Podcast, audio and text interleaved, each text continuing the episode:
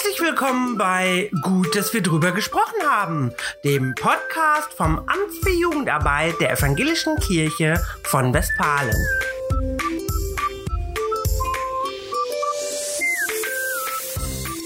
Mein Name ist Anja Lukas Larsen und ich unterhalte mich heute mit Silke Gütlich über die Auswirkungen und Konsequenzen der Corona-Pandemie auf Kinder und Jugendliche und die ersten Studien, die dazu vorliegen.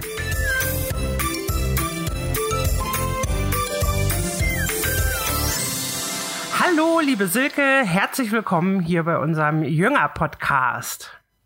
Hallo Anja, guten Morgen. Genau, du bist Silke Gütlich, den Nachnamen lasse ich jetzt mal nicht unter den Tisch fallen. Und du bist bei uns im Amt äh, zuständige Referentin für Grundsatzfragen. Das klingt ja schon sehr äh, grundsätzlich. Was hat man denn äh, in der Abteilung Jugendarbeit unter Grundsatzfragen eigentlich äh, zu verstehen? Was machst du da eigentlich? Um es einfach auf den Punkt zu bringen, es sind im Prinzip alle Sachen und Themen, die Jugendarbeit in irgendeiner Form betreffen. Können das sein? Ähm, es ist oft auch an der Schnittstelle zur Wissenschaft, zum Beispiel die aktuelle Sinus-Jugendstudie oder die Shell vom vergangenen Jahr.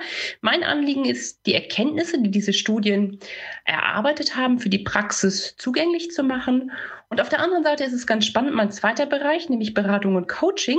Ähm, da gibt es eine Rückkopplung, genau auch zu diesem wissenschaftlichen Teil. Alle Herausforderungen, die da so in Konzeptionsberatungen auf den Tisch kommen, da kann man genau nochmal sondieren, was braucht man eigentlich für Inhalte und Dinge, mit denen man gut weiterarbeiten kann, um evangelische Jugendarbeit zukunftsfähig auf den Weg zu bringen. Na, das jedenfalls klingt ja äh, sehr praxisnah und zukunftsrelevant. Ähm, das hört sich gut an.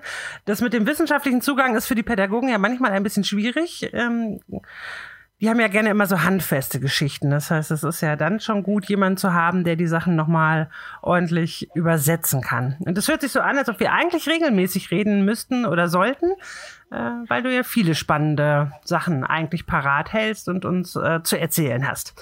Heute aber wollen wir ähm, ganz konkret auf die aktuelle Situation mit Corona schauen.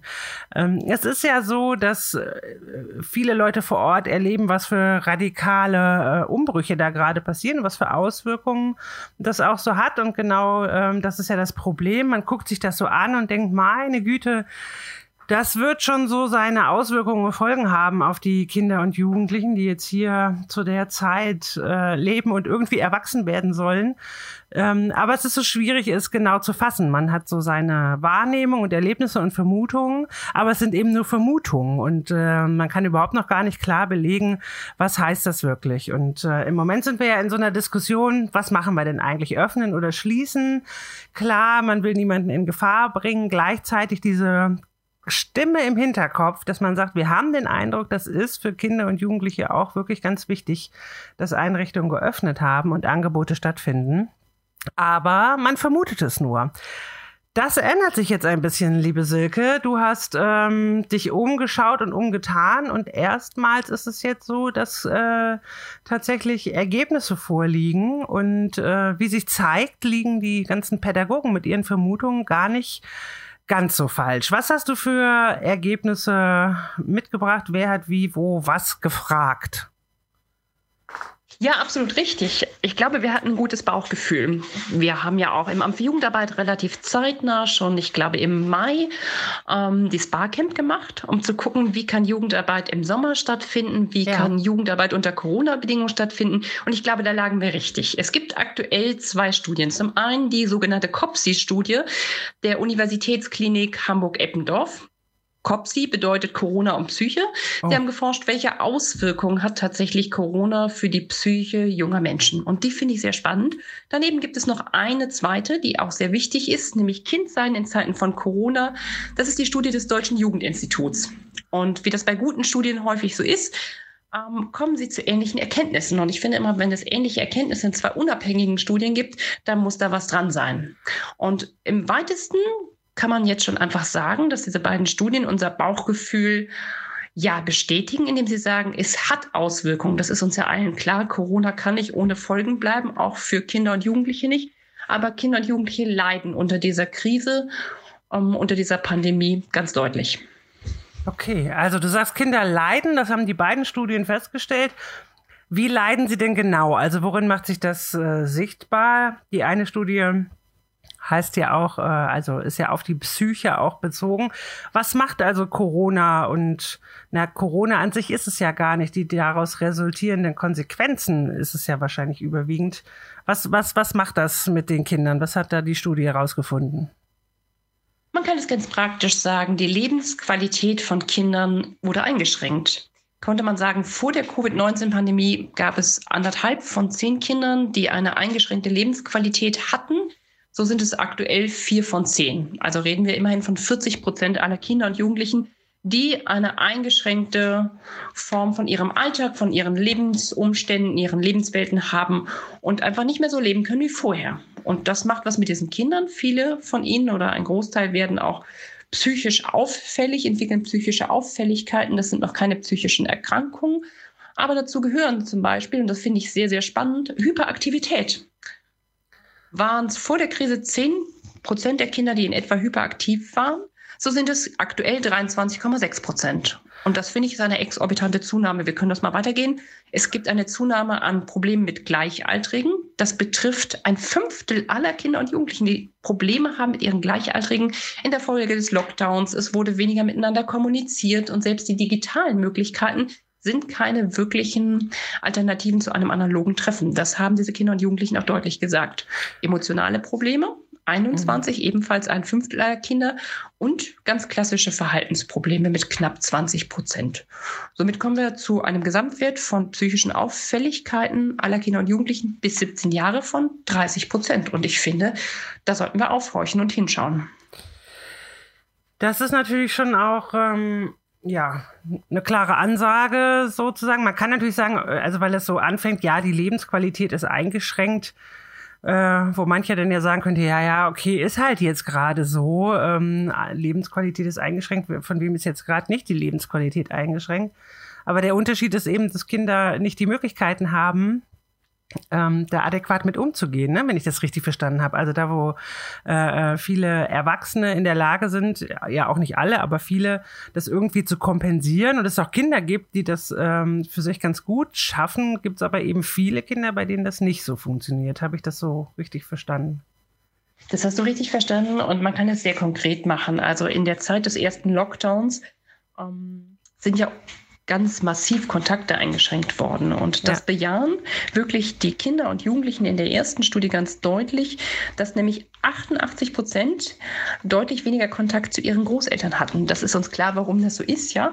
Aber die Kinder haben darunter gelitten. Und wir schauen nochmal auf den zweiten Wert. Sie hatten 97 Prozent weniger Kontakt zu ihren Freunden wenn das ganz elementare Erfahrungen sind im Alltag von Kindern und Jugendlichen, dass sie einen Kontakt mit ihren Peers haben, mit ihren Freundinnen und Freunden, dann ist hier natürlich ein ganz deutlicher Einschnitt ähm, zu erkennen und das hat was mit diesen Kindern gemacht. Darunter leiden sie. Hm.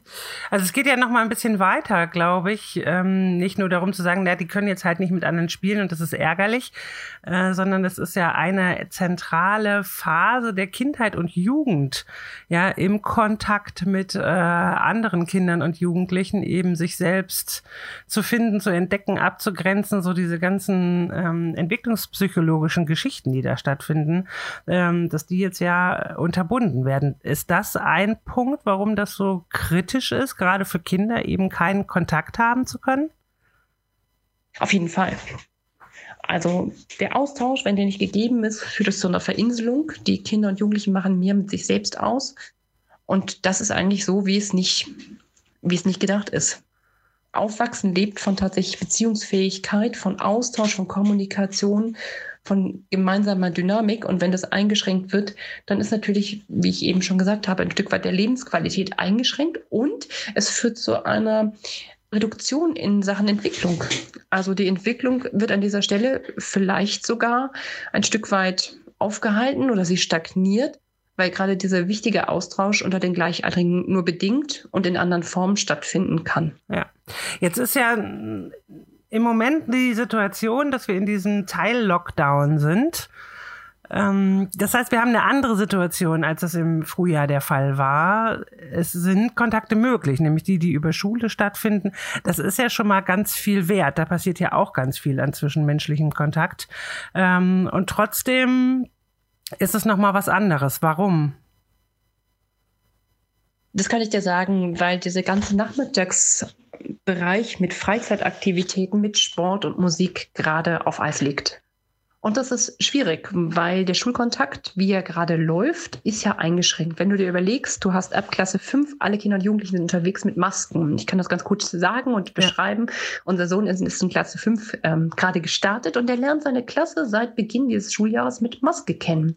Und nur wenn er gerade mal in der Pause was isst, sieht er vielleicht das Gesicht seiner Mitschüler und Mitschülerinnen. Und das ist, glaube ich, eine ganz massive Einschränkung. Die ganze Gestik und Mimik fehlt. Die Interaktion fehlt. In der Folge kommt es häufig dazu, dass Eltern sehr vorsichtig sind. Das heißt, die Kinder dürfen sich jenseits des Schulalltags, obwohl es tendenziell möglich wäre, nur bedingt verabreden. Bei manchen ist das möglich, bei manchen eben auch nicht und bei anderen nur unter gewissen Auflagen. Das heißt, das, was eigentlich ganz normal ist für Kinder und Jugendliche, sich zu treffen, wird zumindest in dieser Altersphase noch sehr ähm, von dem Verhalten und der Einschätzung der Eltern beeinflusst. Ja. Und hier nehme ich deutlich eine Reduktion wahr von dem, was überhaupt möglich ist. Ja, das ist ja in der Tat auch so. Was hat die ähm, oder die Studien, es sind ja ähm, äh, mehrere, was haben die noch so zutage gefördert? Ich möchte noch mal ganz kurz eingehen auf die psychosomatischen Beschwerden, die ja. in der Folge des ersten Lockdowns aufgetaucht sind. Und das ist eine ganze Menge. Gereiztheit. Über die Hälfte aller Kinder und Jugendlichen haben sehr gereizt reagiert. Sie hatten zum Teil Einschlafprobleme. Das betraf immerhin 44 Prozent aller Kinder und Jugendlichen. 44. Sie, 44. Okay. Und das finde ich ist eine Menge. Ähm, sie haben unter Kopfschmerzen und Niedergeschlagenheit gelitten. Sie hatten Bauchschmerzen, immerhin noch fast ein Drittel. Haben nervöse Tendenzen entwickelt, auch knapp ein Drittel. Oder haben über Rückenschmerzen geklagt. Und da denke ich schon, das sind psychosomatische Auffälligkeiten, die vielleicht dann einfach auch sich ganz schnell, wenn wir wieder normale Zustände haben, ja reduzieren und nicht mehr vorkommen aber sie gilt es jetzt einfach mal wahrzunehmen und insbesondere die Faktoren von Gereiztheit, Einschlafproblemen und Kopfschmerzen. Das hört man auch jetzt noch in diesem Teil-Lockdown sehr häufig, dass Kinder sagen, sie haben Kopfschmerzen mit Maske, ohne Maske. Sie kommen mit der Situation nicht so gut klar und sind auch gereizt. Und die Faktoren sind vielfältig. Wir haben auch festgestellt, dadurch, dass dieser ganze Freizeitbereich, also die ganz klassische Jugendverbandsarbeit auch nicht stattfinden kann und gerade auf Eis liegt, kommt es zu einem kompensatorischen Verhalten. Also Kinder haben in der Folge von der ersten ähm, Schließung häufiger Süßigkeiten konsumiert. Sie haben eine intensivere Nutzung von digitalen Medien fokussiert, nämlich 68 Prozent. Das sind zwei Drittel, das ist eine Menge. Und was ich am schlimmsten finde, die Kinder haben sich definitiv viel weniger bewegt. Und das ist jetzt im, im, Grunde genommen auch wieder so. Wir haben einen Teil-Lockdown. Es finden keine Sportangebote statt. Definitiv, ja. Kontaktsport fällt raus. Wir haben nur bedingt ähm, ja, Jugendarbeit, die geöffnet ist und wenn unter ganz klaren Hygieneauflagen, die ja auch richtig sind, gar keine Frage. Aber für die Kinder ist es wichtig, gerade den Schulkontakt, den sie morgens haben und der nicht immer nur sehr einfach ist, das habe ich eben geschildert. Da brauchen sie Ausgleichsmomente und der Sport, denke ich, ist da ein ganz wichtiger Ausgleich und auch Jugendarbeit, auch evangelische Jugendarbeit. Und wenn sie nur bedingt oder eingeschränkt stattfinden kann, beides, Sport und Jugendarbeit generell, dann macht das was mit den Kindern und Jugendlichen. Okay, das heißt, die Konsequenz oder das, was man entgegensetzen kann, um das ein klein wenig aufzufangen, wären sozusagen die Angebote ja, möglichst am Laufen zu halten. Das ist natürlich eine schwierige Diskussion. Also wir erleben das im Moment in ganz vielen Stellen äh, auf allen Ebenen. Diese Frage, was hat Priorität, wie viel Risiko ähm, geht man ein? Hast du da eine persönliche Einschätzung zu? Ich glaube, ich habe eine ganz pragmatische. Ich möchte der ganzen Krise der Pandemie mit Respekt begegnen. Also ich möchte nicht leichtsinnig sein, auch nicht in der Art und Weise, wie wir Angebote vorhalten, sagen, everything goes, das wird sicher nicht so sein. Aber ich möchte auch nicht mit Angst reagieren. Ich finde immer dann, wenn wir aus Angst heraus handeln, ist das fahrlässig. Wir müssen uns Gedanken machen und wir sind gut ausgebildet in dem Kontext evangelischer Jugendarbeit und müssen schauen, wie, in welcher Art und Weise können wir Angebote machen. Und zwar nicht so, weil wir denken, wir müssen die machen, sondern zum Wohl der Zielgruppe. Das ist unser Auftrag. Mhm. Wir sollen zum Wohl der Zielgruppe agieren, Angebote schaffen und gestalten. Und dann müssen wir uns überlegen, wie kann das unter veränderten Rahmenbedingungen geschehen. Und da haben wir viele ganz gute Ansätze und ganz fitte Kolleginnen und Kollegen, die das tun. Und ich würde mir wünschen, dass das von den Verantwortlichen entsprechend unterstützt wird. Und wenn wir jetzt mal einen Schritt weitergehen, die Bundeszentrale für gesundheitliche Aufklärung hat hier tatsächlich ganz praktische Empfehlungen gegeben. Die okay. hat tatsächlich gesagt, es muss tatsächlich Angebote für Eltern geben, weil auch die Eltern sind in dieser Phase absolut überfordert und herausgefordert. Für Familien sollte es Angebote geben, die entsprechend niedrigschwellig sind. Aber, und das finde ich sehr wichtig, was ihr sagt, es braucht sinnvolle Konzepte für die Freizeitgestaltung. Ja.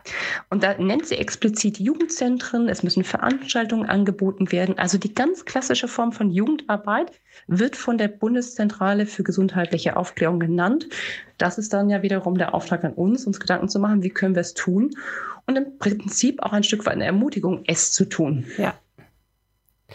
Ja, das ist natürlich gut zu wissen ähm, und ermutigt in der Tat einfach nochmal zu überlegen, wie kann es gehen, weil es weiß ja im Prinzip keiner, wie lange uns das Thema auch noch beschäftigt. Also jetzt ähm, Energie, vielleicht auch nochmal Geld zu investieren, um neue Konzepte zu entwickeln, scheint unter Umständen ja gut angelegte Ressourcen zu sein, weil es kann ja unter Umständen echt noch lange dauern. Und die Frage ist, wie geht man dann dauerhaft damit um? War da in der Diskussion mit den Fachleuten ähm, irgendwie zu erkennen, wie die das so einschätzen? Da gibt es noch keine Prognose. Diese beiden Studien sind im Sommer ähm, ja, durchgeführt worden und die Ergebnisse sind zeitnah auf den Markt gekommen. Wir befinden uns ja, wie gesagt, in einem zweiten Teil-Lockdown. Aber ich persönlich gehe davon aus, je länger sich die Zeit zieht, desto schwieriger, und das sehen wir ja auch gesellschaftlich, wird es für alle Beteiligten, aber eben auch für Kinder und Jugendliche. Mhm. Und wenn wir jetzt nochmal einen Schritt zurückgehen oder einen halben, dann kann man in der Studie des Deutschen Jugendinstituts noch ablesen, dass 32 Prozent aller Eltern berichtet haben, dass die Kinder Schwierigkeiten hatten, im ersten Lockdown mit der Situation klarzukommen dass tatsächlich aber auch ein konflikthalt, ja, konflikthaltiges Familienklima ähm, zugenommen hat, wo jede Fam fünfte Familie gesagt hat, dass es sehr häufig tatsächlich zu Störungen im Familiensystem gekommen ist, weil die Eltern und die Kinder und alle gemeinsam mit der Situation nur bedingt klargekommen sind. Und je länger die Krise anhält, desto herausfordernder wird das sicher für die Familiensysteme und viele andere, aber wir reden ja gerade über Kinder und Jugendliche, werden. Okay, das heißt, eigentlich hat gerade Kinder- und Jugendarbeit an äh, der Stelle und in diesen Zeiten ähm, einen besonderen Job, das alles ein bisschen mit aufzufangen, mehr als sonst. Also es ist ja auch sonst so, dass Jugendarbeit da einen großen Beitrag leistet, aber im Moment scheinbar eben nochmal besonders benötigt wird eigentlich. Ja. Genau, so ist es ja auch vorgesehen worden in der aktuellen Corona-Schutzverordnung. Da ja. ist ja die Jugendarbeit explizit genannt, ja. dass es Angebote geben darf.